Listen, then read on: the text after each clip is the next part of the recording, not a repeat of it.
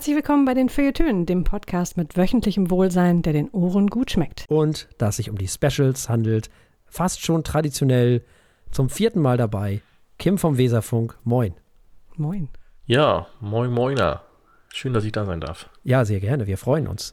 Und für die ein, zwei HörerInnen, die dich noch nicht kennen, erklärst du mal kurz, wer du bist und äh, wie viele. Ja, genau. Ich bin äh, Kim. Ich gehöre, wie Thorsten schon sagte, zum Weserfunk. Wir sind ein mittlerweile etwas größeres Team. Wir sind ein Werder Bremen Fußball-Podcast, machen mittlerweile allerdings nicht nur sowas wie Spielbesprechungen wie viele andere Podcasts, sondern haben auch ähm, Formate, die sich alle unter der Mixzone zusammenfinden, wo wir Sachen zum Thema Fußballkultur und ähm, viele andere Themen, die sich rund um den Fußball äh, drehen, ja, äh, behandeln. Das heißt, es ist nicht unbedingt was nur für Werder-Fans. Ähm, kann man alles äh, über weserfunk.com erreichen und auch gerne abonnieren. Und da bin ich in der Regel zu hören und äh, erzähle da allerlei Anekdoten auch gerne mal aus meinem Privatleben. Und kommst aus Schleswig-Holstein? Ne? Genau. Um, Moin Moiner vielleicht schon erkannt, Schleswig-Holsteiner. Ich bin auf einem Krabbenbrötchen gezeugt worden, wie Olli Schulz äh, sagen würde. ähm, und auf dem Aalbrötchen dann groß geworden. Und ähm, ja, äh, lebe hier auch sehr gerne und ich äh, bin quasi auch im Empfangsgebiet äh, der Feuilletöne immer wieder unterwegs äh, über das herkömmliche Radio. Und da es sich hier um ein Special im Rahmen unserer Specials handelt, wollen wir zum einen natürlich nicht vergessen, darauf hinzuweisen, dass man immer noch abstimmen kann und muss eigentlich also kann nicht kann, muss. Es geht hier nicht um wollen, es ist hier müssen. Das ist hier ganz klar, ne, wir kontrollieren das. Also es gilt, die Alben des Jahres 2022 auszuwählen. Und zwar sind das die Alben, die wir beide, sowohl Frau Eichler als auch ich, mit einem Rent bedacht haben. Das heißt, diese Alben sind in dieser Liste und von diesen Alben, was echt eine Menge sind, könnt ihr fünf auswählen, genauso wie wir am Ende des Jahres. Also am Ende des Jahres gibt es dann natürlich wieder die Abschlusssendung des Jahres und da werden wir dann unsere Alben des Jahres verkünden und natürlich auch die eurigen. Und da gilt es dann auf feuertöne.de zu gehen und dann auf Alben des Jahres klicken, einfach auf unserer Homepage. Das sieht man ganz schnell, ist gleich das ist der erste Menüpunkt. Oder ihr könnt natürlich auch den Link nehmen, den wir in den Show Notes haben. Ist alles möglich. Ansonsten geht ihr einfach auf feuilletöne.de slash Alben-des-Jahres 2022 und seid dann direkt da und gebt, ja, fünf oder eine Stimme ab, je nachdem, wie ihr wollt oder alles dazwischen. Hauptsache, ihr stimmt ab über das Album des Jahres oder die Alben des Jahres und am Ende des Jahres verkünden wir dann die Ergebnisse. So, das dazu. Zum anderen müssen wir, da es sich um eine Fußballsendung handelt, über diese WM reden da kommen wir nicht ganz drum rum. Die läuft zum Zeitpunkt dieser Aufnahme gerade und ist ja, ja, sagen wir mal, umstritten, zumindest in Deutschland. Leicht kontrovers, ja. In anderen Ländern sieht man das tatsächlich erschreckenderweise oder wie auch immer, ohne, vielleicht sollte man das gar nicht so werten, anders. Weil da scheinen die Einschaltquoten eher mehr zu werden, also höher zu sein als in den letzten Jahren. Bei uns ist das nicht so. Ja, wie ist es bei dir, Kim? Verfolgst du das oder machst du gar nichts oder? Also ich äh, schaue durchaus Spiele dieser WM, mhm. äh, wenn sich das ergibt. Also es ist nichts, wofür ich mir extra äh, Zeit freischaufel. Also wir mal so, die Zeiten, wo ich mir für WMs und EMs äh, freigenommen habe oder die Dienste so eingetragen habe, dass ich bestimmte Spiele auf jeden Fall gucke, das ist dieses Mal nicht der Fall. Mhm. Ähm, aber äh, ich, wenn ich jetzt, ich bin ganz ehrlich, wenn ich zu Hause bin und irgendwie Feierabend habe und das sind jetzt dann ja auch viele Nachmittagsspiele und ähm, bevor dann irgendwie mein Sohn aus der Kita kommt und sowas, gucke ich dann schon rein. Also das ist, weil es halt irgendwie Fußball ist. Ich bin halt fußballsüchtig, ist es halt einfach so. Und ja, das sind halt auch die Spiele, die ich sehen will. Das ist dann halt, ähm, wenn Südkorea spielt, wenn Ghana spielt, solche mhm. Teams, interessiert mich halt einfach tatsächlich aus fußballtechnischer Sicht. Ich muss allerdings sagen, ich habe noch nie so viele viel, äh, Vorberichte geguckt wie jetzt. Also die gucke ich fast lieber als die Spiele, oh. weil mich schon auch interessiert, okay, was wird eventuell jetzt wieder aufgedeckt, was für Berichte gibt es, weil da muss man sagen, machen die öffentlich-rechtlichen schon kein Hehl draus, dass es, ähm, was das Thema Pressefreiheit angeht, nicht unbedingt für deutsche JournalistInnen, sondern ähm, häufig auch eher für JournalistInnen aus dem Ausland oder aus ähm, bestimmten Ländern schwierig ist dort und äh, das, darauf wird auch immer wieder hingewiesen. Also es ist nicht das klassische, wir reden jetzt nur über die beiden Teams, die gleich spielen und zeigen ein paar Szenen aus den letzten Spielen, sondern ja, es wird tatsächlich journalistische Arbeit geleistet so und mhm. äh, das ist manchmal interessanter als, ja gut, welche elf Spieler stehen jetzt gleich auf dem Rasen. Mhm. Ja, ich mache das dann via elf Freunde, sozusagen. Da, die haben jetzt irgendwie, ich weiß gar nicht, wie lange sie das machen. Das heißt Themenfrühstück. Glaube ich, machen sie schon ja. ein bisschen länger. Das kann man dann ja, natürlich bei YouTube auch zu jeder Zeit gucken und nicht nur morgens.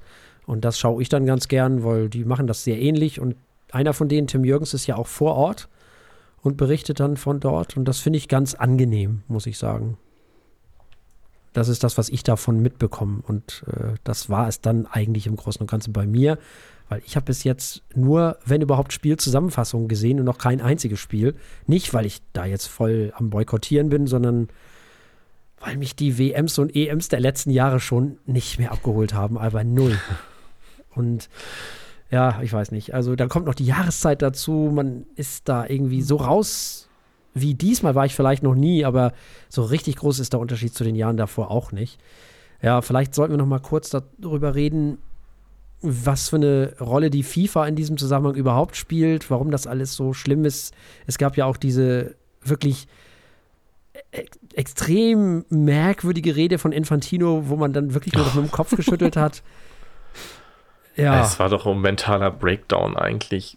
Also es ist völlig wahnsinnig ähm, was für Sätze da gefallen sind, ja. um das irgendwie zu legitimieren, dass er da nicht, also er wird nicht angegriffen und heute fühlt er sich schwul und solche Sätze sind da gefallen. Also das ist da, äh, also eigentlich müssten da, müssten da seine PR-Berater ohnmächtig geworden sein währenddessen. So. Aber es ist halt too big to fail. es passiert halt nichts. Es ist egal. Ja, aber die werden ja hier in Deutschland auch ohnmächtig, wenn Bierhoff redet, ne? Also. Ja, ja, manchmal ja, relativiert das auch Dinge vielleicht. So. Also klar, ähm, der Hundehaufen vor der eigenen Haustür, der stört immer mehr als der vor der Haustür des Nachbarn, aber dadurch sieht man auch manchmal, dass der vielleicht gar nicht so groß ist, man gut drumherum laufen kann, ohne jetzt irgendwie sich gestört fühlen zu müssen, über welche Dinge ich mich dann im deutschen Fußball manchmal aufrege oder auch ähm, was Thema Pressearbeit oder sowas angeht. Und natürlich, wenn man dann mal wieder den großen Bogen spannt, was für Leute sich in Deutschland in einer Diktatur mit ähm, Pressezwang und sie müssten, sie würden gezwungen, bestimmte Medien konsumieren und was sie an Infos nicht bekommen würden. Wenn man sich das dann anguckt, da äh, wie israelische JournalistInnen körperlich angegriffen werden während ihrer Arbeit in Katar etc., da ja, das, ähm, auch das äh, führt einige Dinge oder ja, ad absurdum eigentlich. Aber gut, die Leute, die es eigentlich betrifft, die sich mal hinterfragen müssten, die hinterfragen sich aufgrund solcher Dinge natürlich nicht. Die sieht stumpf wie drei Meter Feldweg, da ändert auch eine WM in Katar nichts. Ja, zumal der DFB ja wahrscheinlich, ich weiß nicht, wie die abgestimmt haben, aber die werden ja für Katar gestimmt haben, ne? Also. Oh, weiß man ich das? weiß, ja, ich meine, das ist öffentlich. Ich kann mir nochmal mein Dokument hier aufrufen. Habe ich mich ohnehin gefragt, wenn mir jemand von euch erklären kann, wie überhaupt, also mir ist klar, das ist alles sehr korrupt, aber was für ein Verfahren da lief? Die Abstimmung läuft so, dass ähm, du bewirbst dich auf die Austragung einer Weltmeisterschaft und musst entsprechend die Unterlagen dafür einreichen und ähm, darlegen, dass du das auch ausrichten kannst, ähm, Budget etc. Und wirst dann eventuell zugelassen zum, zum Verfahren. Und dann machst du deine Bewerbung in dem Sinne fertig. Das, da findet dann ganz viel Lobbyarbeit statt. Ich meine, das ist ja auch normal. Da mhm. so, also gegen Lobbyarbeit kannst du in so einem Verfahren ja gar nichts sagen. Ja. Aber gibt es natürlich noch eine Trennschärfe von Lobbyarbeit und äh, Bestechung, so wir später kommen. Und dann stehen in der ersten Runde alle Bewerber, die zugelassen sind zur Wahl. Und es fliegt pro Runde immer einer raus, wenn man so will. So, also es ist zum Beispiel dann beim Ablauf, ähm, das war äh, 2008 wurde beschlossen, dass die beiden Weltmeisterschaften 2018 und 2022 gleichzeitig vergeben werden. Ähm, warum auch immer man das gemacht hat. Also man muss sagen, so Thema Menschenrechte, also 2018 an Russland, 2022 an Katar. Äh, Super Wahl. Da haben wir richtig, richtig, richtig gut was gemacht. Äh, und zwar ähm, im Dezember 2010 fand die ähm, Wahl statt. Und beworben hatten sich Australien, Japan, Südkorea, die USA und Katar.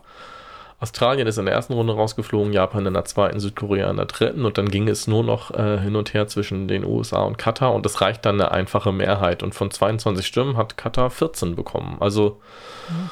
ähm, auch ähm, jetzt nicht richtig knapp gewesen, das, das Ergebnis. Ja, die Korruptionsvorwürfe, die kamen relativ schnell auf.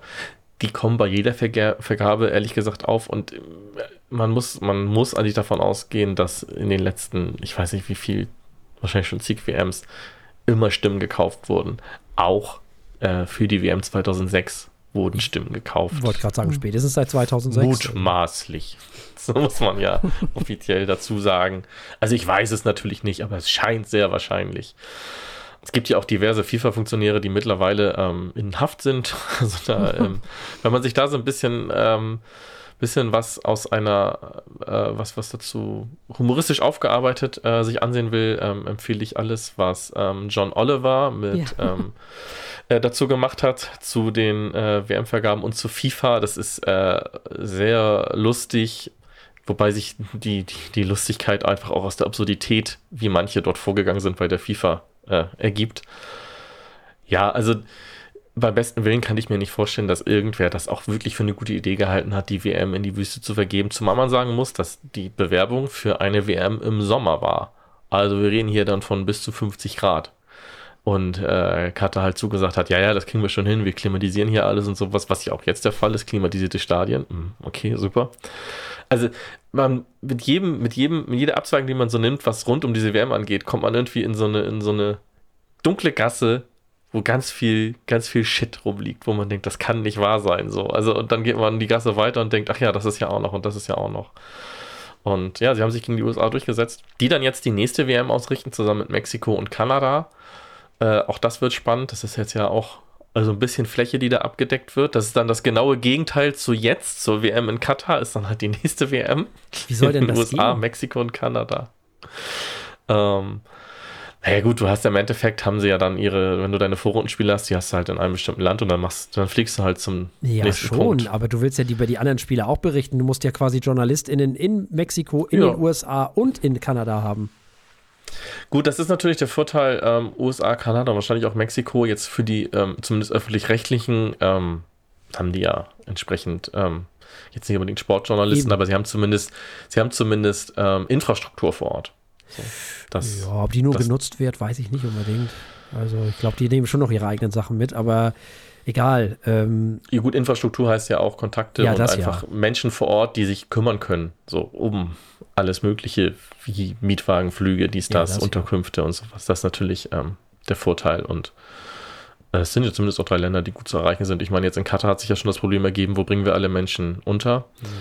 Ähm, es gibt so Fan, so, so, so, so Fan-Unterkünfte. Ich weiß nicht, ähm, habt ihr die Fire Festival-Doku gesehen auf Netflix? Ähm, wo dieses Luxusfestival stattfinden sollte und dann ähm, die im Endeffekt die, die Leute in kleinen, windigen, ekligen Zelten untergebracht werden sollten. So ähnlich sieht es da aus, muss man sagen, in Katar. Also das, das sieht ehrlich gesagt mehr nach, ja, Erstaufnahme auf, als auf, als nach äh, tatsächlich auch nicht günstigen ähm, Unterkünften für Menschen. Das ist ähm, ja alles absurd, weil wie viele Menschen. Ja, das führt zum nächsten wieder. Wir gehen wieder so eine kleine Gasse rein, was der DFB dann gemacht hat, um die deutschen Fans dann irgendwie, damit die an den Spielen teilnehmen können. Die sind jetzt alle in, in Dubai untergebracht oder in den äh, Arabischen Emiraten. Die fliegen dann zu jedem Spiel nach Katar und dann danach wieder zurück. Das ist großartig. Ähm, oh. Es ist so, also das, das meine ich, mit, egal was, egal welchen Aspekt du nimmst, so, du findest immer mindestens eine Absurdität, wenn nicht eher einen Abfuck, so, so deutlich zu sagen. Also im, im besten Fall schmunzelst du darüber, jetzt muss man ja auch mal das nehmen, worüber wir gerade gelacht haben, die fliegen mit dem Flugzeug, um sich ein Fußballspiel anzugucken, hin und her. Es ist völlig absurd. So, wir reden über Klimawandel, wir reden darüber, wie absurd das ist, dass da, dass da die Stadien klimatisiert werden und die fliegen hin und her, um sich ein Spiel anzugucken. So, und dann dazwischen gekauften Fans, die aus Bangladesch, Indien etc. kommen und deutsche Trikots anhaben. Auch da, nächste Abzweigung. Die Kurve ist voll mit Deutschland-Fans bei, bei dem Spiel. Und man denkt, ja, okay, ähm, das sind jetzt nicht die Menschen, die sonst bei den Deutschlandspielen, auch bei den Auswärtsspielen unterwegs sind. Das ist nämlich teilweise auch wirklich schwieriges Publikum. Und dann werden Interviews geführt, ja, ich komme aus Bangladesch, ich fand Deutschland schon immer toll, deswegen bin ich Fan, etc. pp. Also es ist, die dürfen nicht mehr sagen, dass sie gekaufte Fans sind, die haben, aber es ist offensichtlich. Also da sind die nächste Gasse. Es ist egal, wohin man geht. es ist alles völlig absurd. Mhm. Und man muss es schon mit Galgenhumor nehmen, weil ansonsten platzt einem ja der Kopf, wenn man da ernsthaft drüber nachdenkt. So, und all das sind eigentlich Sachen, die nicht überraschend sind, die man auch 2010 schon hätte erahnen können. So. Also, dass es nicht möglich ist, eine WM im Sommer stattfinden zu lassen in Katar. Das wusste man. Mhm. Da kann ich jetzt die ähm, Doku von, Jochen, von Jochen Breyer vom äh, ZDF zusammen mit dem äh, mit der Bild- und Tonfabrik, äh, der äh, Firma, wo auch Jan Böhmermann beteiligt ist, mhm. empfehlen. Geheimsache Katar. Ähm, wie es verkauft wurde, dass die WM doch nicht im Sommer stattfindet, sondern im Winter. Also Kalle Rummenigge und ein paar Rolex-Uhren spielen da eine Rolle. Mhm. Ein paar Luxusuhren. Also auch das kann ich empfehlen. Das ist wieder die nächste Gasse, in die wir reingehen, wo man denkt, ja, es kann eigentlich alles nicht wahr sein. Ja, sie haben sich gegen die USA durchgesetzt, die ähm, einen Fußballboom jetzt seit ein paar Jahren haben. Ähm, du hattest es ja schon angesprochen, die Einschaltquoten in einigen Ländern sind größer als bei den letzten WMs. Das liegt daran, dass der Fußball in vielen Ländern boomt, ja. also dass es im Wachstum ist. Auch in England ist die Einschaltquote wohl höher und mhm. so. Ich weiß zum Beispiel aber nicht, ob in anderen Ländern auch so beknackt die Einschaltquote gemessen wird, wie es noch in Deutschland der Fall ist. So, weil in Deutschland Einschaltquotenmessung funktioniert ja immer noch wie vor zig ja, Jahren. ja und nein. Stimmt. Aber es werden die, die Online-Dingsies sind noch nicht mit drin, die kommen aber noch. Genau, das äh, wollte ich gerade sagen, das ist, wird ja immer größer und das ist ja eigentlich auch gut messbar. Wer mhm. wie guckt, jetzt kommt auch noch dazu, dass ähm, jetzt bei dieser WM alle Spiele auch unter anderem bei Magenta TV übertragen werden. Also die haben ja ganz klar mhm. die Zahlen, wer es guckt und so. Also das, äh, ja, es, eigentlich müsste man Kopfschmerzen bekommen, wenn man über diese WM redet. Ich versuche mich davon größtenteils ein bisschen frei zu machen und ähm, schaue es mir durchaus kritisch an. Mein kleiner Boykott ist, der eigentlich wahrscheinlich keiner, der, der keinerlei Auswirkungen hat, ist, was für mich auch bei diesen großen Turnieren eigentlich immer ein Teil des Spaßes ist, ist Twitter. Nun ist Twitter sowieso momentan ein bisschen schwierig geworden, dank Elon Musk. ähm, aber ähm, so über die Spiele twittern, Gags, die da getwittert werden, was so, so Geschichten rund darum und sowas alles, wo ich mich auch immer gerne beteilige, das mache ich jetzt sehr wenig bis gar nicht so. Also das, ähm, und das ist auch so viel weniger, als es sonst war. Und ich glaube, das hat nicht nur damit zu tun, dass sich einige Menschen von Twitter zurückgezogen haben. Äh, ich weiß gar nicht, wie viele das tatsächlich sind und ob es so viele sind, ähm, sondern einfach, dass diese WM halt dort stattfindet und es viele tatsächlich einfach nicht gucken. Und auch da muss ich sagen, ich glaube, die Gründe sind, sind mannigfaltig. Das ist nicht bei allen Protest. Ich glaube, es ist so wie bei, wie bei dir, Thorsten, dass viele auch einfach, ja, nicht so Lust drauf haben. Jetzt habe ich gerade gesagt, für mich ist es manchmal ganz praktisch, dass die Spiele zum Teil vormittags und mittags sind. Das gilt ja aber jetzt nicht für die Leute, die irgendwie von 8 bis 17 Uhr arbeiten.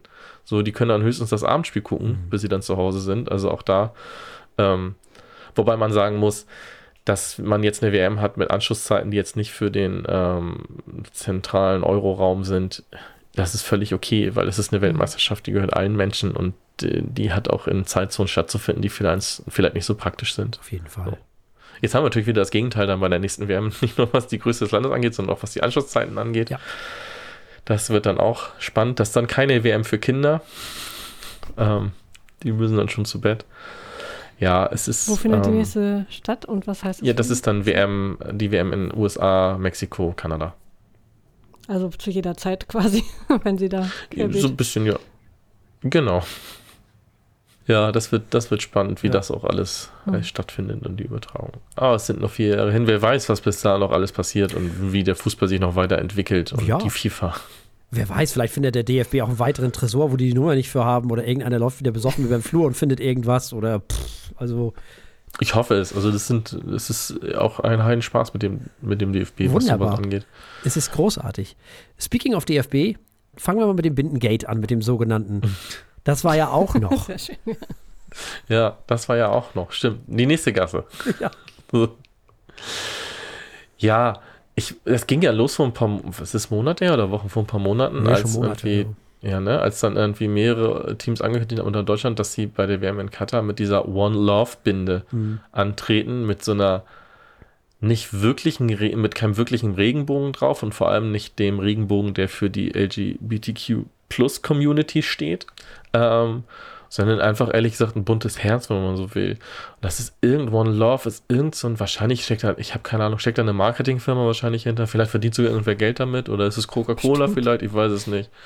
Auflaufen, um für Menschenrechte einzutreten, so. Und das war schon so ein bisschen so, ja, okay, ihr traut euch nicht wirklich eine Regenbogenfahne auf die Kapitänsbinde zu machen im Endeffekt. Also, das ist ja schon von der breiten Öffentlichkeit eher kritisch mhm. gesehen worden oder lächerlich gemacht worden. So, da zähle ich mich auch zu, wo ich dachte so, ja, dann macht's doch gar nicht. Also das ist doch jetzt auch albern. So, so ein, so ein sich ausgedachter halbgarer Kram, damit in Katar niemand was dagegen hat dachte man, bis dann kurz vor den ersten Spielen, ähm, die FIFA, nicht Katar, also Katar hat natürlich nichts mit zu tun. Nein, nein. Sondern die FIFA nein. diese Kapitänsbinden verboten hat, sondern hingewiesen hat, dass man die offiziellen FIFA-Binden vergeben muss. Und da war bei mir erstmal offizielle FIFA-Binden? Was ist das denn? War nicht früher in der Regel die Kapitänsbinde der Deutschlandmannschaft eine Deutschlandfahne zum Beispiel? So, und die war ja wohl kaum von der FIFA eine offizielle Binde. Die FIFA hat jetzt Binden, wo dann auch so Botschaften draufstehen gegen Rassismus und andere Punkte, wo man sich dann denkt, naja, gut, und ihr macht gerade eine WM in Katar. So, also für Menschenrechte, aber die FIFA, äh, ja, okay. Ähm, und wo, ähm, ja, relativ nebulös sportliche Sanktionen angedroht wurden, wo keiner wusste, inwiefern die aussehen können. Es wurde sofort dann gesagt, ja, derjenige, der die Binde trägt, kriegt dann eine gelbe Karte. So. Mhm. Aber das ist nie spezifiziert worden von der FIFA, wie die sportlichen Sanktionen aussehen. Man muss dazu sagen, konnten sie auch gar nicht, weil das Regelwerk der FIFA gibt das gar nicht her. Also, äh, gegen die, zum, zumal gegen diese Binde mit One Love drauf, das irgendwie zu sanktionieren. Man muss dazu sagen, es ist ja noch viel weiter gegangen. Diese One Love Binde, die ja eh nur halbgar war, das ist ja das eine. Belgien musste aus dem Kragen, also aus dem Stimmt. inneren Saum des Kragens, das Wort Love entfernen lassen. Des, des, des Auswärtstrikots, was sie da auch gar nicht an. Also, da steht Love drin, im, inner, im inneren Saum des Kragens. Das sieht kein Mensch. So. Das musste entfernt werden. Und noch weitere solcher, solcher Sachen. Menschen, die irgendwie mit Regenbogenflagge oder Regenbogenhut oder ähnlichem ins Stadion wollten, denen wurden die Sachen abgenommen. Also diese One Love Binde, die ist ja nur so ein bisschen das, das, was so ein bisschen Publicity bekommen hat und was dann, glaube ich, auch viele Menschen, die sich nicht unbedingt mit der WM beschäftigen und Fußball beschäftigen, mitbekommen haben, was dann aber im Hintergrund und ja, nicht mal im Hintergrund, in der Öffentlichkeit eigentlich noch alles weiteres passiert in Katar, ist ja wesentlich schlimmer als jetzt das Verbot dieser Binde. Naja, auf jeden Fall haben sich die großen Verbände, es waren Deutschland, England war dabei, dann mehrere skandinavische Länder, wenn ich mich nicht täusche. Ja. Ich kriege gar nicht mehr alle zusammen. Äh, haben sich dann mehrere, alle entschieden. Nur eins, weil die anderen sind gar Achso, nicht da. Eins. Es gibt nur, nur Dänemark. Ach, stimmt, da. ja, stimmt. Es ist nur Dänemark da, genau. ähm, die, äh, die wollten da mitmachen. Frankreich hatte das von vornherein nicht vor. Hugo Lloris, der Kapitän und Torhüter von Frankreich, hat sich auch dann entsprechend geäußert, man müsse ja auch die Sitten in einem Land respektieren wo ich denke, Homophobie als Sitte zu bezeichnen, finde ich schwierig. Ja. Also, das ist keine Sitte. Wie gesagt, das ist auch keine Phobie. das ist, äh, Queerfeindlichkeit ist eigentlich das bessere Wort. Ja, genau. Wahrscheinlich. Ähm, und ähm, da, die wollten dann eh schon nicht mitmachen. Ja, gut, finde ich auch schon mal schwierig, dann, aber dann denke ich wiederum, aber eher aufgrund der Aussagen und nicht, weil sie bei diesem One Love-Kram nicht mitmachen wollten, weil, ja, fand es von vornherein irgendwie schwierig. Ähnlich, nächste Gasse, der DFB, der ja dann auch mit einem, mit einem, mit dem extra DFB-Flieger der Lufthansa, wo dann, ähm, ich weiß nicht, was genau drauf stand, ähm, auf jeden Fall war, glaube ich, auch die Pride-Flagge mit drauf und für Menschenrechte, dies, das, war da alles drauf gedruckt, weil sie wollen Zeichen setzen, wenn sie dann dahin reisen. Ja, kleiner Fakt ähm, am Rande, die sind mit dem Flieger aber gar nicht nach Katar geflogen, sondern in den Oman weil sie von dort weiter nach Katar gereist sind, weil sie dort noch ein Testspiel hatten. Also auch das, schön groß Publicity, wir machen was, wir zeigen was, wir sorgen für Sichtbarkeit. Ja, stimmt halt nicht, ist halt gelogen. Ihr fliegt damit nicht nach Katar. Interessiert niemanden in Katar, ihr damit in den Oman fliegt. Ähm, also auch da ist es, man, ja, es sind die kleinen Abzweigungen, die kleinen Gassen, die uns, glaube ich, durch diese WM weiter begleiten werden, immer wieder. Und die für Kopfschütteln sorgen unabhängig von diesem ganzen Clusterfuck, der da stattfindet und was mhm. das alles ist, Bist du denn mit dem, mit dem Abschneiden der deutschen Nationalmannschaft und natürlich vor allem mit dem Nationalspieler Niklas Füllkrug zufrieden? Ja, weil ich aber auch nicht so sehr mit dem DFB mitfieber, muss ich sagen. Mhm. Also das war früher anders. Ähm, ich war früher richtig, also richtig hier Schland und Deutscher bei der Nationalmannschaft, mhm. hier bei, bei der WM und EM. Also das war mein Team. So. Mhm. Ähm, grundsätzlich ist, empfinde ich nichts wie Nationalstolz, aber ähm, irgendwie, ich, man muss ja mit jemandem mitfiebern, damit das Spaß macht bei so einem Turnier. Mhm. So, das mache ich auch, wenn ich mir andere Sportarten angucke. Also wenn ich jetzt, demnächst geht die Dart-WM wieder los, da habe ich auch meine Lieblingsspiele, obwohl ich ansonsten beim Daten nichts gucke und mich nicht so sehr damit beschäftige. Also ich brauche jemanden, mit dem ich mitfieber. Ja, das war dann halt die deutsche Nationalmannschaft immer. Hat sich dann 2014 mit dem WM-Sieg, ist das schon so ein bisschen abgeflacht, weil, naja, jetzt hat man diesen Titel einmal geholt. so, man hatte was zu feiern. Und so richtig die Bindung, es waren schon immer Themen rund um die Nationalmannschaft, die ich schwierig fand, die, die, ähm, dass da eine richtige Bindung zu diesem Verband irgendwie herrscht, die das verhindert haben. Sei es, ähm, dass sich Nationalspieler wie ähm, Gündogan und Özil mit Erdogan äh, fotografieren lassen, insgesamt äh, Mesut Özil ähm, und äh, der Umgang mit Rassismus in Deutschland der Nationalmannschaft infolgedessen, wie die Nationalmannschaft der DFB selber damit umgegangen ist, immer wieder Klickenbildung in der Nationalmannschaft, Spieler, die da einfach mit dabei sind, weil es die besten deutschen Spieler sind, die ich aber einfach hoch unsympathisch finde. Thomas Müller. Und ähm, das hat es schon immer schwierig gemacht. Deswegen muss ich gestehen, eigentlich ist mein Team bei der WM Dänemark. So, das ist, ähm, ja, das ist jetzt, die sind nicht so erfolgreich gerade, leider. Ähm, ja, guck mal, da bin ich ja Kummer gewohnt, doch, weil. Pff, ja, das. bis auf einmal. Naja, bei der Europameisterschaft war das schon. Ja, ist aber lange ja. her. Also, dass die da mal gewonnen nee, haben. Nee, ich meine jetzt die letzte ja, die Europameisterschaft, letzte, okay, ja. Dänemark auch sehr gut abgeschnitten. Ja, also gut abgeschnitten, aber schöner Fußball war das auch nicht, so gesehen. Nein, das stimmt. Ähm, aber ja, ja, aber wir kommen ja später noch zu Werder, also das, da haben wir auch lange genug mitgefiebert. Ja, das stimmt. Fußball. Also, das stimmt aber, natürlich. Ne, jetzt kommt die Schleife auch, Werder, dass Niklas Füllkrug dann dabei ist das war schon so ein bisschen, dass es mich für ihn gefreut hat. Vor war ich so, ach nee, ich finde nicht, dass er da mit muss, weil dann spielt er wahrscheinlich eh kaum, verletzt er sich nur, der soll sich mal schön erholen jetzt irgendwie in dieser langen Pause und bei Werder in der Rückrunde weiterhin so gut spielen. Dann kam dieses Video von den, wie die Nominierung bei der, ähm, bei der Rest der Mannschaft von Bremen ankam, ähm, wie die das mitbekommen und das nominiert wird, wie die sich für ihren Mitspieler gefreut haben. Und dann fiel mir einfach wieder ein, naja gut, klar, für die Spieler ist das ja trotzdem ein großes Ding. Das ist die Weltmeisterschaft so. Niklas Füllkrug ist 29, der hätte im Leben nicht mehr gedacht, dass der mal mhm. Nationalspieler wird, geschweige denn zu einer WM fährt. So, fährt. Da haben wir noch gar nicht über Spielen oder Treffen nachgedacht.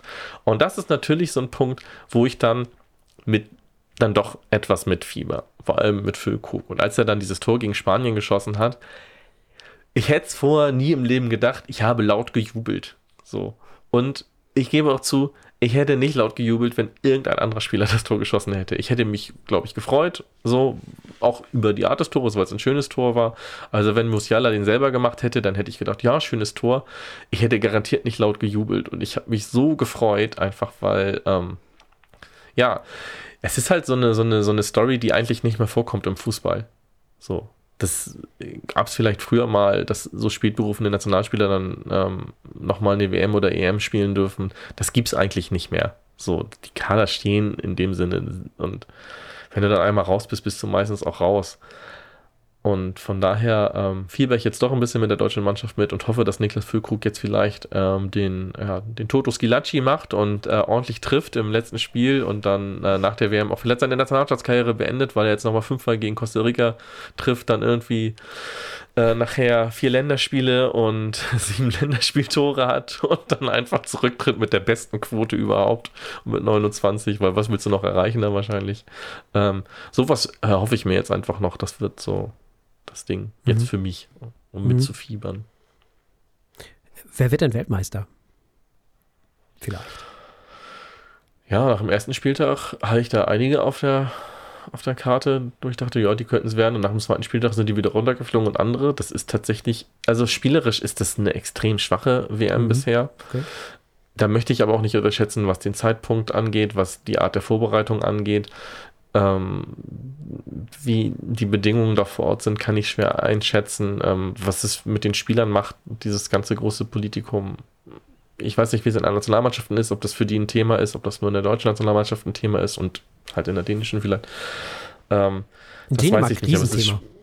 Ja, ja, genau. Also das weiß ich, dass es bei den beiden Nationen ein Thema ist, aber ich weiß nicht, wie es in anderen Ländern Mhm. ist. So. Und ob es da bei den Spielern irgendwas macht. Also man kriegt eher mit, dass Spieler sich immer dazu äußern, naja, die Deutschen sollen sich mal lieber aufs Fußballspielen Mhm. konzentrieren und nicht solche Aktionen machen wie Mund zu halten. Guck mal, haben wir auch schon vergessen. Wieder eine Gasse. ähm, und dann Zensur durch die FIFA, was das Bild angeht, dass es keiner mitbekommen soll, wenn sowas ist. Naja, und ähm, von daher äh, ist das Niveau nicht, nicht gut. Ich, wenn das Niveau nicht gut ist, machen es die besten Einzelspieler in der Regel und dann wird es wahrscheinlich Frankreich werden. So, die, die eine wahnsinnige Qualität haben, vor allem in der Offensive. Mit auch Spielern, die ich wahnsinnig unsympathisch finde, äh, aber die halt gut kicken können. Also das ist dann, dann wird es wohl, wird es vielleicht reichen. Ich glaube nicht, dass wir einen Überraschungsweltmeister bekommen. Mhm. Ich glaube nicht, dass wir endlich den ersten Weltmeister aus Afrika bekommen oder aus Asien. Das wird nicht passieren. Mhm. Ähm, das das glaube ich nicht. Und dann wird es wahrscheinlich relativ langweilig, eine der europäischen Mannschaften oder Brasilien wahrscheinlich. Mhm. Einigen wir uns auf irgendeinen aus Südamerika oder Europa, vielleicht. Und Wir Eventuell. ein, hm? Eventuell, Eventuell. genau. Und wir einigen uns darauf, dass wir uns, also ich habe mich auch für Füllkrug gefreut, tatsächlich, weil ich dachte, naja, als Spieler aus seiner Sicht, Riesending. Ich habe gedacht, wie du. Ich dachte auch, ach, kann der nicht hier bleiben? Das gibt doch alles wieder nur, der verletzt, wie du, wie du schon sagtest, der verletzt sich dann nur, der soll sich mal lieber erholen. Dann werden da irgendwelche Begehrlichkeiten geweckt und dann kommt er uns am Ende noch abhanden, weil irgendeiner den dann doch wegkauft oder so, wenn er dann doch gut ist und also Sachen. Und jetzt äh, freue ich mich halt doch für ihn, weil es für ihn halt, na klar, Riesending, gar keine Frage. Füllkrug ist, wie viele vielleicht schon ahnen werden, ein Spieler von Werder Bremen, womit wir in der Bundesliga angekommen wären. Da ist Werder nämlich wieder. Äh, Werder ist wieder in der Bundesliga, man ist ja aufgestiegen. Das sind ja alles Dinge, die beim letzten Mal, als wir uns getroffen haben, noch gar nicht so waren. Da waren wir ja noch in der zweiten Liga. Dazwischen Aber da hatten wir auch gerade eine. Siegesserie. Da gab es schon den großen Knall. Da hatten wir schon Ole Werner als Trainer tatsächlich. Genau, den Direkt hatten wir schon. Direkt vorher bekommen. Mhm. Stimmt, die Siegesserie hatten wir noch gar nicht. Das war direkt nach, ich glaube, ein paar Tage nach der Verpflichtung von Ole Werner haben wir die Sendung letztes Jahr aufgenommen. Ja, so, ja, kommt hin. Das Wobei. war auch Ende November. Ja, stimmt. Ja. Kommt hin, ja. Ja, zumindest äh, ist es dann äh, danach so gewesen, Werder ist tatsächlich aufgestiegen mit meiner Meinung nach einer unfassbar geilen Aufstiegsfeier. Ja, war schön. Das war richtig cool. Du warst da? Ich war da, ja. Ja, ich war da, ähm, äh, auch im Stadion. Äh, mir war den ganzen Tag schlecht. Ich war noch nie so nervös. Also viele hatten Vorfreude und haben sich gefreut. Mir ging es den ganzen Tag schlecht. Mir ging es bis zur 90. Minute schlecht, obwohl eigentlich da schon alles klar war. Und nach Abpfiff habe ich, äh, hab ich dann erstmal gar nichts gerafft und später dann tatsächlich, das macht der Fußball nach wie vor mit mir, äh, relativ lange mit meinem guten Freund Dennis lagen wir uns Arm in Arm und haben geheult einfach tatsächlich, weil Anspannung abgefallen ist. Einfach. Und ich stehe ja nicht auf dem Rasen. Ich stehe, ich mache eigentlich gar nichts. Naja, Fußball, ne? Bloody hell. Ja.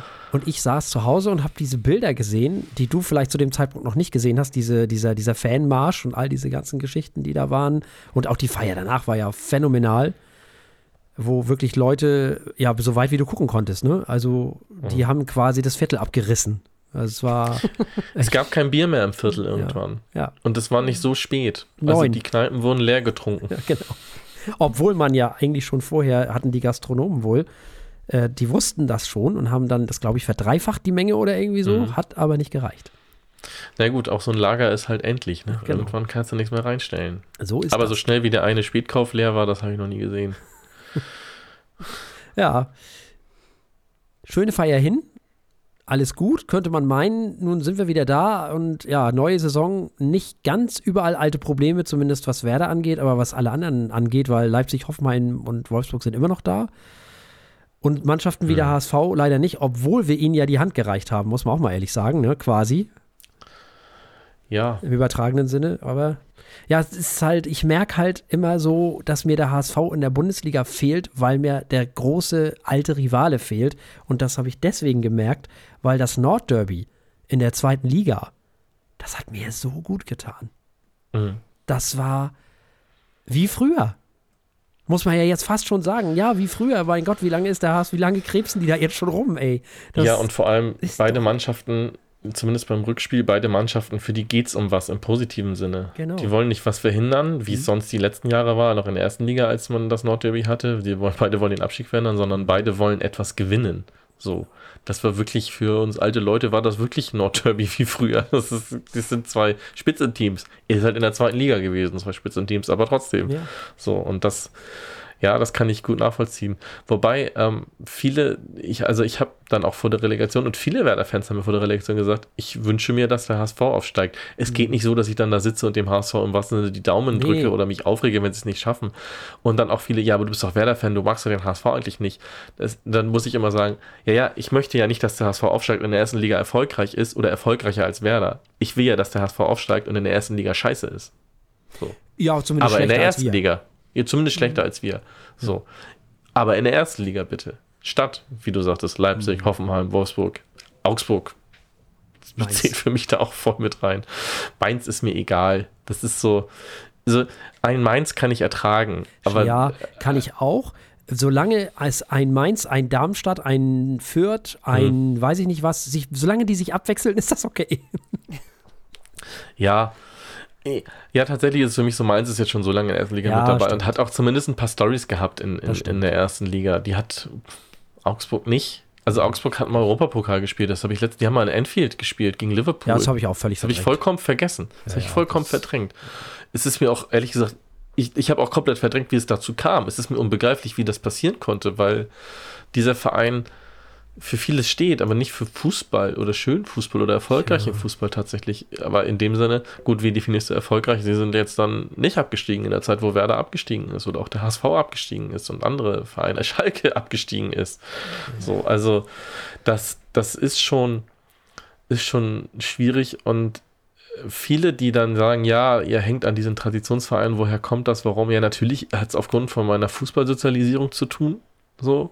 Ähm, aber das verändert sich ja durchaus. Also es ist jetzt nicht so, dass ich immer noch an Mannschaften wie Wattenscheid 09 hänge, nur weil ich halt da irgendwie im Panini-Album vor in den 90ern halt irgendwie alle Spieler zusammen hatte. So gehört auch zu meiner Fußballsozialisierung dazu, dass Wattenscheid 09 und andere Vereine erfolgreich waren, Waldhof Mannheim und sowas, die vermisse ich jetzt nicht in der ersten Liga, sondern es geht, nee, vermissen kann ich jetzt tatsächlich nicht sagen. Naja, Mir geht es tatsächlich mehr darum, ähm, was, für was stehen diese Vereine, was bringen diese Vereine mit, so, also ganz egoistisch, welchen Mehrwert haben diese Vereine für mich?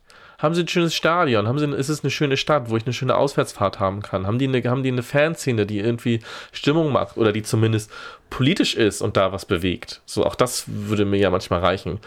Äh, Und äh, über die Vereine, über die wir gesprochen haben, die wir, die wir ablehnen, das gibt, das gibt es da alles nicht. Zum Teil eher ganz im Gegenteil. So. Und das ist es ja. Es ist bei mir gar nicht so sehr immer nur, ich möchte, dass das die Vereine, die ich früher da kannte, dass die da spielen, sondern ich möchte, dass das Vereine sind, und das ist egoistisch, die mir quasi einen Mehrwert bringen. So, das, so, und den habe ich halt bei Wolfsburg nicht. So. Niemand, niemand denkt, geil, Auswärtsspiele in Wolfsburg, da machen wir mal schön langes Wochenende. Da fahren wir mal schön hin in die Autostadt. Genau, und lass Und uns schön wir da. Einkreisen. Genau. Von, Mo von, von Freitag bis Montag am besten. Genau, das kommt noch dazu. Das ist dann niedersächsische Polizei. Also auch in der Bundesliga gibt es diese Gassen, wo du immer wieder abbiegen kannst und eigentlich nur mit dem So, ja. Kopf schütteln musst. Das Ähm. war ja in dieser Saison, ne? Also, Das war in dieser Saison. Ähm, die niedersächsische Polizei hat jetzt wie viele? Drei oder vier Werder-Testspiele ja auch kurzfristig dann untersagt, dass die mit Zuschauern stattfinden aufgrund von Risiko.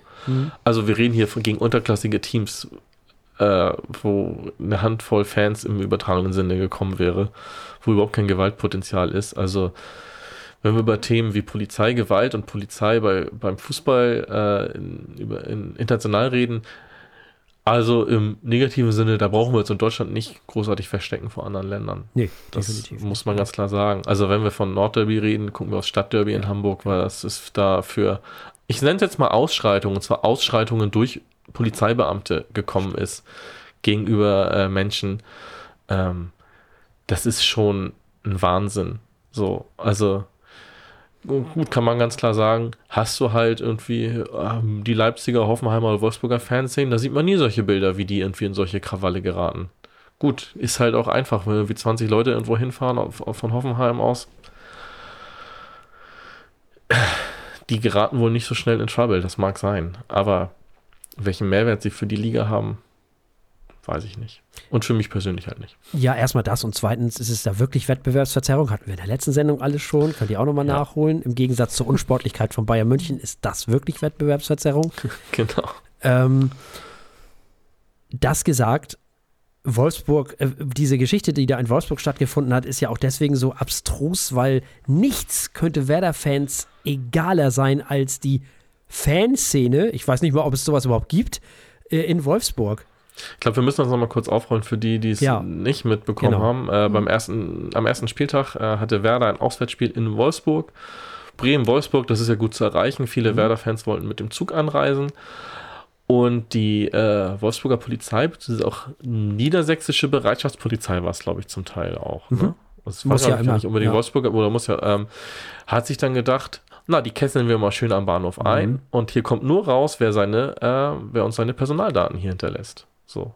Und ähm, völlig grundlos. Die Leute durften nicht auf Toilette, die Leute haben nichts zu, kein Wasser bekommen, nichts zu essen bekommen, wurden dort stundenlang festgehalten.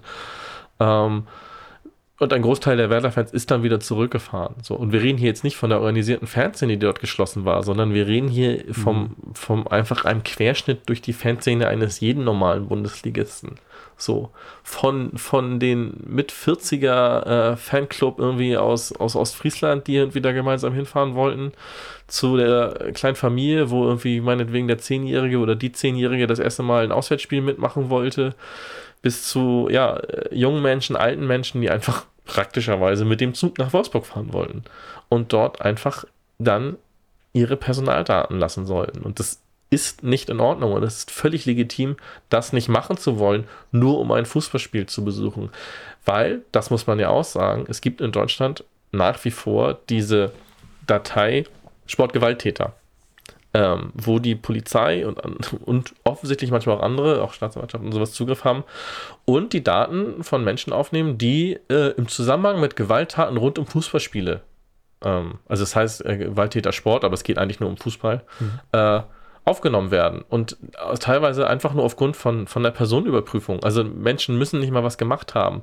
Und dort aus dieser Datei gelöscht zu werden, hast du immer ein Recht darauf. Ist wohl ein Riesenaufwand, also womit sich Anwälte, die sich in Anführungsstrichen darauf spezialisiert haben, beschäftigen, die die Menschen vertreten. Und was auch zu, zu Sachen führen kann, wie in einem Stadionverbot oder ähnlichem, weil du in dieser ähm, Datei landest, die von der Polizei geführt wird, die meine ich auch gar nicht rechtmäßig ist. Ich, es gab bei 93 mal eine extra Sendung zu dem Thema, die ich dann äh, empfehlen möchte, die es ein bisschen besser aufdröseln kann als ich jetzt.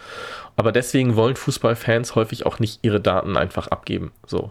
Und ähm, vor allem nicht, um Spiel gegen Wolfsburg zu sehen. So. Und ja, genau. Und wie du sagtest, die Notwendigkeit hat sich niemandem erschlossen, außer den Beamten, die das initiiert haben und das durchgeführt haben. Mhm.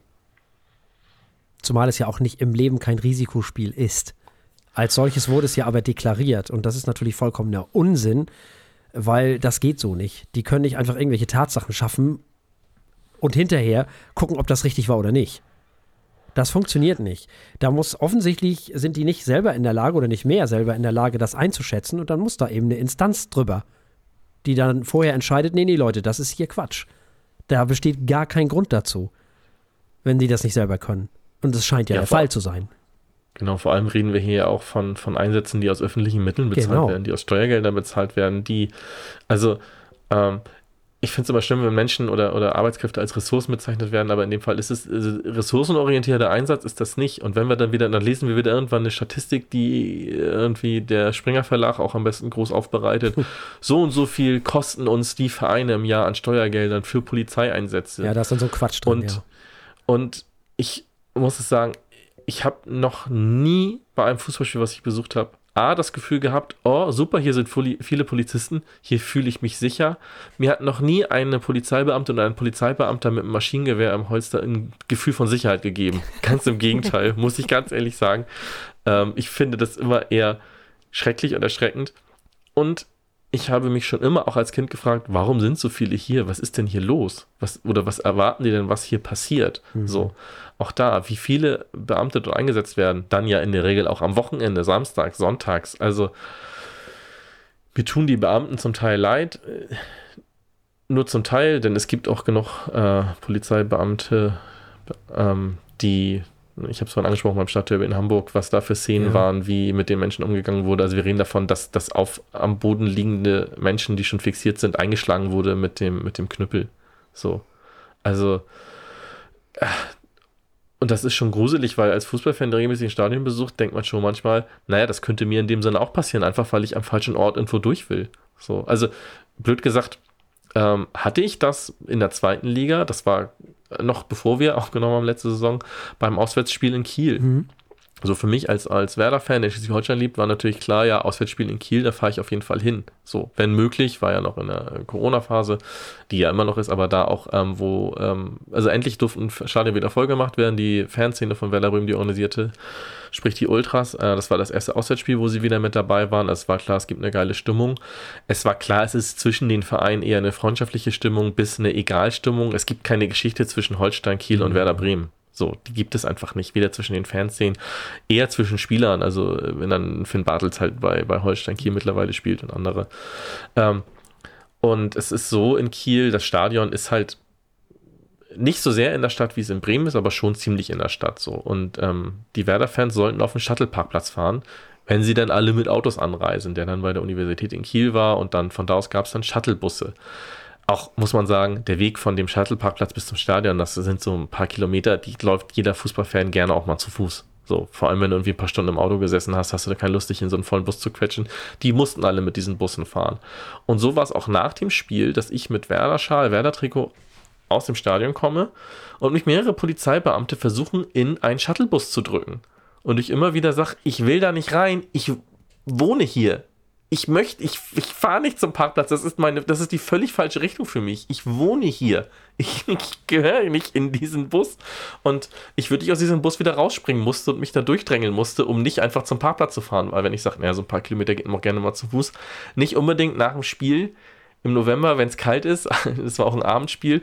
Und ich einfach nicht in diese Richtung muss. So, und ähm, kurz danach habe ich gedacht, naja, mit Pech hättest du jetzt einen Knüppel abbekommen oder vielleicht sogar Tränengas oder sowas oder wärst fixiert worden oder wärst mitgenommen worden, weil du einfach nicht in diesen Bus wolltest. So. Einfach weil, ja, ihr gehört alle da rein. Also das ist auch so völlig wahnsinnige Maßnahmen, die völlig, die völlig absurd sind und so was rund um das Spiel auch bei vielen Punkten. Ich habe mitbekommen, wie ein Vater mit seinem Sohn beide Werder-Fans, der Sohn war so um die 10, 11, nicht zu deren Plätzen durchgelassen wurden, weil die sollten zum Gästeblock und die immer sagten, wir haben aber keine Karten für den Gästeblock, wir sitzen auf der Haupttribüne und die da wirklich mit, zwei Polizeibeamten diskutieren mussten, wie sie denn jetzt zu ihren Plätzen kommen, weil die sagten, nein, ihr könnt da nicht hin, das ist viel zu gefährlich für euch. Und man denkt einfach so, ja, was redet ihr denn da? Das stimmt doch überhaupt nicht. Also, und ja, deswegen sage ich, du kannst halt auch immer in solche Situationen geraten, wo es für dich gefährlich werden kann, wenn du ein Stadion besuchst. So. Das sind nicht alles gewaltbereite Hooligans, die mhm. in Stadien gehen und die irgendwie von der Polizei drangsaliert werden. Wenn dann Leute dann immer sagen, ja, man sieht ja nicht, was vorher passiert ist, bevor wir jetzt diese Handyaufnahmen sehen und sowas alles. Manchmal denke ich, naja, manchmal ist vorher auch gar nichts passiert. Ja, das ist auf jeden Fall so. In diesem Fall würde ich sagen, dass die beiden Polizistinnen oder Beamtinnen einfach vielleicht ein bisschen überfordert waren mit der Gesamtsituation. Das ähm, wahrscheinlich. Ja, äh, das würde ich mal darunter abbuchen. Aber im Prinzip ist es natürlich völliger Blödsinn, weil sie hätten das früher machen müssen. Also in den 70er und 80er Jahren und auch noch in den 90ern. Da ja. wäre sowas durchaus, da hätte ich das verstanden, wenn man da mit, mit, äh, mit so vielen Hundertschaften da gewesen wäre. Heute ist das mehr ein Familienhappening als alles andere. Ja. Hauptsächlich. Ist ja wirklich so diese gewaltbereite Hooligan-Szene, die ist ja zum Glück weitestgehend aus den Stadien raus. Auch wenn es sie natürlich noch gibt. Die sind, glaube ich, jetzt eher in den unterklassigen Vereinen zu finden. Vielleicht sollte sich die Polizei da mal irgendwie umtun. So. Ja, das äh, ist der Fall und zum Teil ähm, ja, haben die sich vom Fußball auch abgewandt. Also ähm, gerade 70er, 80er, 90er hat, hat die, haben halt die Neonazi-Szenen mhm. Fußballvereine benutzt zum Unterwandern so und zum Rekrutieren. So. Und die Kurven haben sich selbst bereinigt. Das hat nicht der DFB, das haben nicht die Vereine, genau. das haben die Kurven selber gemacht. So. Das hat, die haben die aktiven Fans gemacht. Ähm. So ist das. So, jetzt sprechen wir mal über die Gegenwart, weil die Fans haben auf jeden Fall auch einen Anteil daran, dass Werder ziemlich gut dasteht, weil wir haben ja jetzt quasi die Hinrunde der Bundesliga hinter uns, mehr oder weniger. Fehlen noch zwei, drei Spiele, glaube ich, oder ein, zwei. Aber mhm. immerhin. Und das lief gut, oder? Ole Werner kann was. Ja, es ist also erstaunlich gut. Also vor der Saison haben eigentlich alle Experten und ich als Werder-Fan habe selber auch gedacht, naja, den Fußball, den wir in der zweiten Liga gespielt haben, den musst du auf jeden Fall anpassen auf die erste Liga, so was so das Taktische angeht und wie du spielst. Und jetzt, nach 15 Spielen, muss ich sagen, nee, da haben sich die meisten Experten und auch ich getäuscht. Musst du nicht. Mhm. Eine eingespielte Mannschaft, die weiß, was sie kann und das größtenteils auch schafft umzusetzen, kann so auch in der ersten Liga sehr gut bestehen mit attraktivem Fußball, den Werder spielt, endlich wieder und der erfolgreich ist. Und ja, es ist in einigen Spielen erstaunlich gewesen, dass, ähm, also die Vereine sind infrastrukturell häufig sehr gut aufgestellt, was auch so Scouting angeht, vom Gegner und sowas alles. Wie viele Mannschaften von dem Fußball, den Werder spielt, als Aufsteiger überrascht waren. Und wir, die wir es halt irgendwie Woche für Woche gucken, denken einfach, naja, jetzt spielen wir halt, seitdem Ole Werner da ist, spielen wir so. so. Es hat sich eigentlich nicht viel geändert. Das Personal hat sich auch nicht geändert. So, zum Großteil. Das ist auch das Gleiche. Ähm, und das macht schon sehr viel Spaß und ähm, da bin ich sehr guter Dinge, dass man das auch noch ähm, weiter so fortführen kann. Es wird sicherlich so sein, dass andere Vereine, die jetzt noch mit unten drin stehen oder hinter Werder stehen, dass die sicherlich noch mehr Punkte sammeln werden als wir mhm. vielleicht. Aber wenn man weiterhin auch, und dann klopfe ich jetzt hier ganz viel auf Holz, hoffentlich vom Verletzungspech, was bestimmte Schlüsselspieler angeht, verschont mhm. bleibt und weiterhin sich auf das besinnt, was man kann, könnte das, könnte das eine sorgenfreie Saison für Werder-Fans werden. Ja. Dem würde ich beipflichten. Brauchen wir denn jetzt endlich einen Sechser oder können wir darauf jetzt erstmal verzichten? Naja, wenn du dich verbessern kannst, solltest du das immer tun. Mhm. Das, das, und das ist nach wie vor die, die Position, die Bewerber ähm, zurzeit am, am, ich nenne es jetzt mal am dünnsten besetzt ist. Mhm. Aber da haben wir mit einem äh, jungen Ilya Gruev jemanden, der da Woche für Woche besser reinwächst und ähm, dem ich durchaus zutraue, dort die Lösung äh, zu sein auf Dauer mhm. und in der Zukunft. Ähm, es wird ja transfertechnisch wird nichts passieren, weil einfach kein Geld vorhanden ist und ähm, also zumindest auf der äh, Spielerverpflichten Seite wird da nichts passieren, es ist kein Geld da, vor allem nicht für Spieler, die dich sofort besser machen. Das würde ich dann auch nur machen, wenn du weißt, du bekommst jemanden, der, der dein Team auf jeden Fall besser mhm. macht. A, wo soll der herkommen, dass der auch bei Werder spielen will, für Werder verfügbar ist, B, wie soll der bezahlbar sein und C, das Risiko, und das ähm, bekomme ich aus dem Umfeld der Mannschaft wirklich stark mit, ähm, diese Mannschaft ist, ist eine Mannschaft, die, die verstehen sich gut, die reiben sich auch aneinander, auf jeden Fall, aber ähm, menschlich passt das sehr gut da. So, also man hat wirklich das Gefühl, es gibt keine Stinkstiefel in diesem Team mhm. und was das auch ausmacht für so eine Mannschaft, glaube ich, darf man nicht unterschätzen. Es ist bisher, bisher auch so, dass es viele Spieler gibt, die sicherlich mehr spielen wollen würden und das nicht tun. Ole Werner ist ein Trainer, der jetzt auch nicht so wahnsinnig viel rotiert, wenn es nicht sein muss. Mhm. Die aber jetzt noch nicht großartig aufgefallen sind, dass sie sich ständig beschweren. So, und ähm, da sind sicherlich Spieler bei, die einen anderen Anspruch haben. So, also jetzt auf der Torhüter-Position zum Beispiel haben wir für mich zwei Torhüter, die eigentlich fast auf einem Level sind. So, und da könnte derjenige, der auf der Bank sitzt, eigentlich immer sagen, ja, warum spiele ich denn nicht? Mhm. Aber das ist jetzt momentan äh, Michael Zetterer, der auf der Bank sitzt, der das zumindest nach außen nicht tut und der für sein Team da ist und für seinen Teamkollegen, für nämlich Jiri Pavlenka, der dann jetzt im Tor steht. So. Und ähm, das sagt, glaube ich, ganz viel aus. Von daher jemanden holen, nur um jemanden zu holen, das wird nicht passieren, das halte ich auch für Quatsch. Mhm. Aber trotzdem, die eierlegende Wollmilchsau auf der 6, also ich würde nicht Nein sagen. Schon, oder? Und das ist auch, also ich mag trotzdem alle Spieler, die für Werder spielen in der Regel. So, und zumindest beim jetzigen Kader so. Und ich freue mich immer, wenn die gut spielen für jeden so. Und ähm, will dann auch, also aus so einer emotionalen Sicht, will ich auch nicht, dass da jemand von außen jetzt kommt in mein Team, der jetzt noch gar nicht zu meinem Team gehört. So.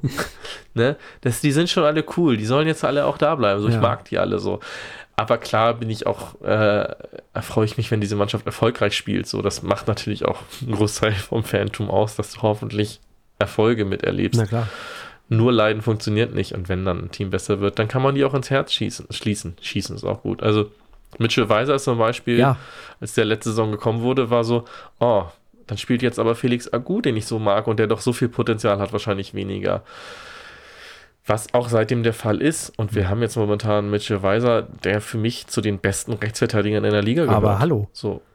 Also ohne zumindest in der Offensive, aber auch defensiv sich nochmal wirklich gesteigert hat, mhm. der jetzt gezeigt hat, warum der nicht ohne Grund mal zum Umfeld der Nationalmannschaft gezählt wurde. Dem man dem da vieles bescheinigt wurde. Auch hätte mitnehmen können.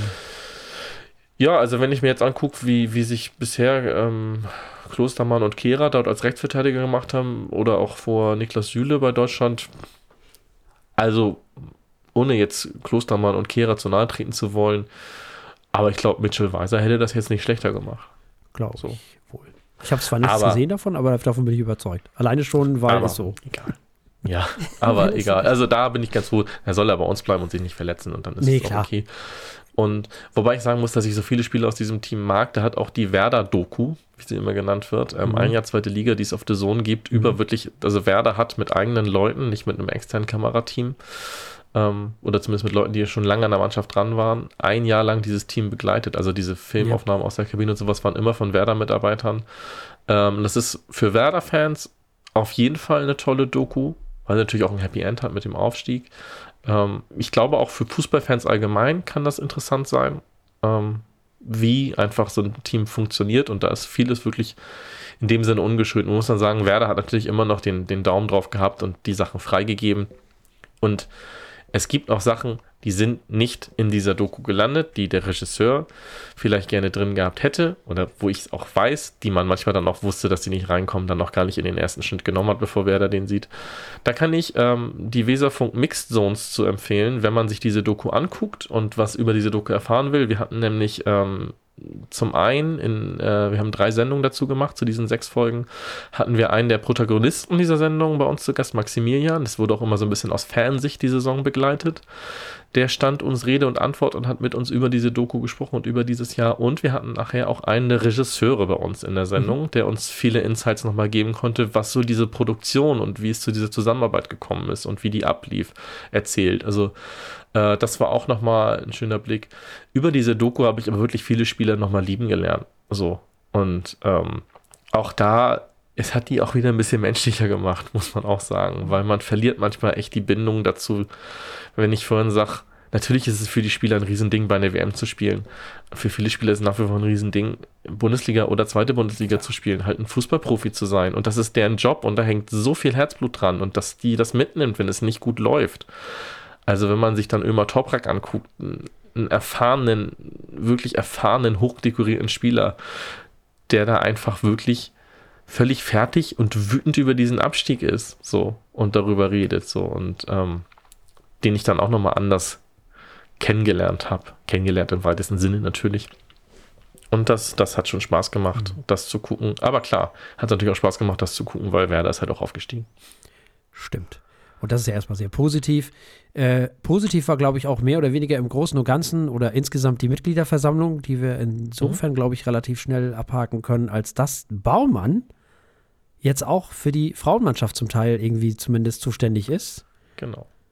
Das, das kann. Ist, wer? Erklär mal für die genau. Nichtwisser. Das ist der, ja, was ist das, der Sportdirektor, ne? Sport. Ja, genau. Mhm bei Geschäftsführer Sport, also der ja, Sportdirektor. Früher war es alles immer unter Manager. Ja, genau. abgetan. Also der, der für die Transfers zum Beispiel verantwortlich ist und solche Geschichten. Und das kann ja eigentlich, äh, meine Hoffnung ist, dass das für die Frauen gut ist, weil da, glaube ich, müsste man schon noch mal auf zwei, drei, fünf Positionen nachbessern. Fürchte ich. Ja, sagen wir mal so, ich glaube, transfertechnisch wird sich bei den Frauen nicht so viel tun, weil die Mittel sind da noch begrenzter als für das Herrenteam. Das ist leider auch so. Aber es gibt, also dass Frank Baumann jetzt dafür zuständig ist, das hat schon einen ersten Impact. Also die Damen hatten jetzt ihr erstes Spiel im Weserstadion, mhm. sonst gibt es das kleine Amateurstadion am Weserstadion. Äh, jetzt am letzten Wochenende, wofür der Verein auch wirklich viel Werbung, viel Werbung für gemacht hat, wofür die aktive Fanszene Werbung gemacht hat und es sind über 20.000 Menschen ins Stadion ja. gekommen, was für Werder mhm. den Rekord, der bis dahin war, pulverisiert hat, muss man tatsächlich sagen und was auch insgesamt in der Bundesliga zu den Top-Spielen zählt, überhaupt, die besucht wurden. So. Ähm, das, äh, Leider hat man dieses Spiel trotzdem auch verloren. Also die Frauen, ja, wenn wir sagen, die Männer-Hinrunde, die lief sehr gut. Bei den Frauen lief es bislang ja, es gibt noch keinen Sieg. Man ja. hat häufig sehr gut gespielt, aber einfach nicht gewonnen oder nicht die Tore gemacht. Und ähm, ja, auf der Mitgliederversammlung äh, ist es nochmal deutlich gemacht worden, dass Frank Baumann jetzt auch für die Frauen zuständig ist. Und ähm, wir hatten, jetzt muss ich schon wieder ein bisschen für Weserfunk machen, wir hatten ähm, kürzlich ähm, ein Mitglied des Aufsichtsrates bei uns zu Gast im Weserfunk. Dirk Wintermann ist das, der uns auch nochmal äh, darüber ein bisschen, ein bisschen was erzählt hat, wie diese Aufteilung da jetzt ist und ähm, dass da schon die ersten ja, in dem Sinne Erfolge für das Damenteam auch durch, dadurch, dass Frank Baumann das jetzt mehr in die Hand nimmt, äh, da sind, weil der natürlich einfach ganz anders vernetzt ist und mhm. ähm, einfach sehr gut vernetzt ist. Also das, was da an Infrastruktur da mitkommt, wenn der was in die Hand nimmt, ist natürlich ein Brett für die, für die Werder-Damen jetzt. Wollen wir hoffen, dass das einen positiven Impact hat, weil ich glaube, das nächste Spiel ist gegen Essen oder gegen, ja, ja und das muss gewonnen werden. Ja, wenn man da nicht gewinnt, dann wird es schon fast unter. Ja. Du brauchst so aber ein sehr großes Wunder, um die Klasse ja. noch zu halten. Das ist so, so, ja das ist das Spiel, was sie wirklich gewinnen müssen. Gut, also wir halten fest. Werder möge bitte so weitermachen wie in der Hinrunde.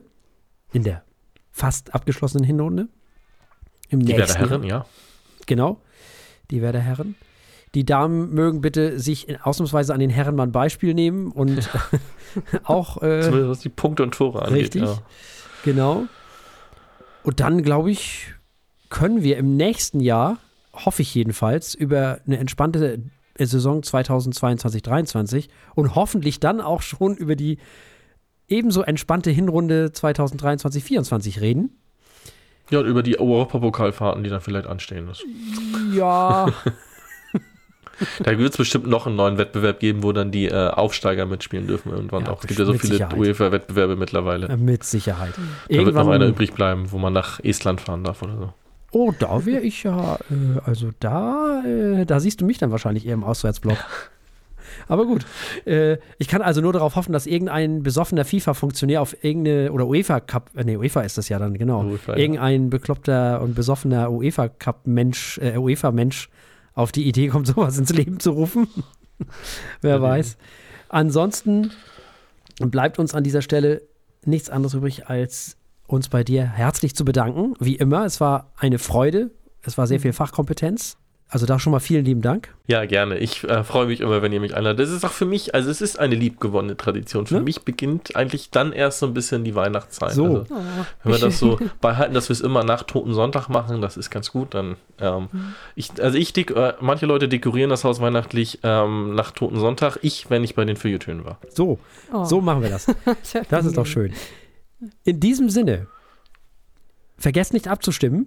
Geht auf feuilletöne.de, klickt auf Alben des Jahres 2022 oder eben auf den Link in den Show Notes oder irgendwie bei Twitter oder Instagram, wo wir euch sonst noch damit nerven. Oder geht eben auf feuilletöne.de slash Alben-des-Jahres 2022 und gebt dort bis zu fünf Stimmen ab für die Alben des Jahres 2022 bleibt uns, wie immer, an dieser Stelle nichts anderes, als zum einen nochmal darauf hinzuweisen, äh, was wir in der nächsten Woche machen, denn es gibt auch in der nächsten Woche natürlich noch ein Special mit ohne Alben und ohne Wein.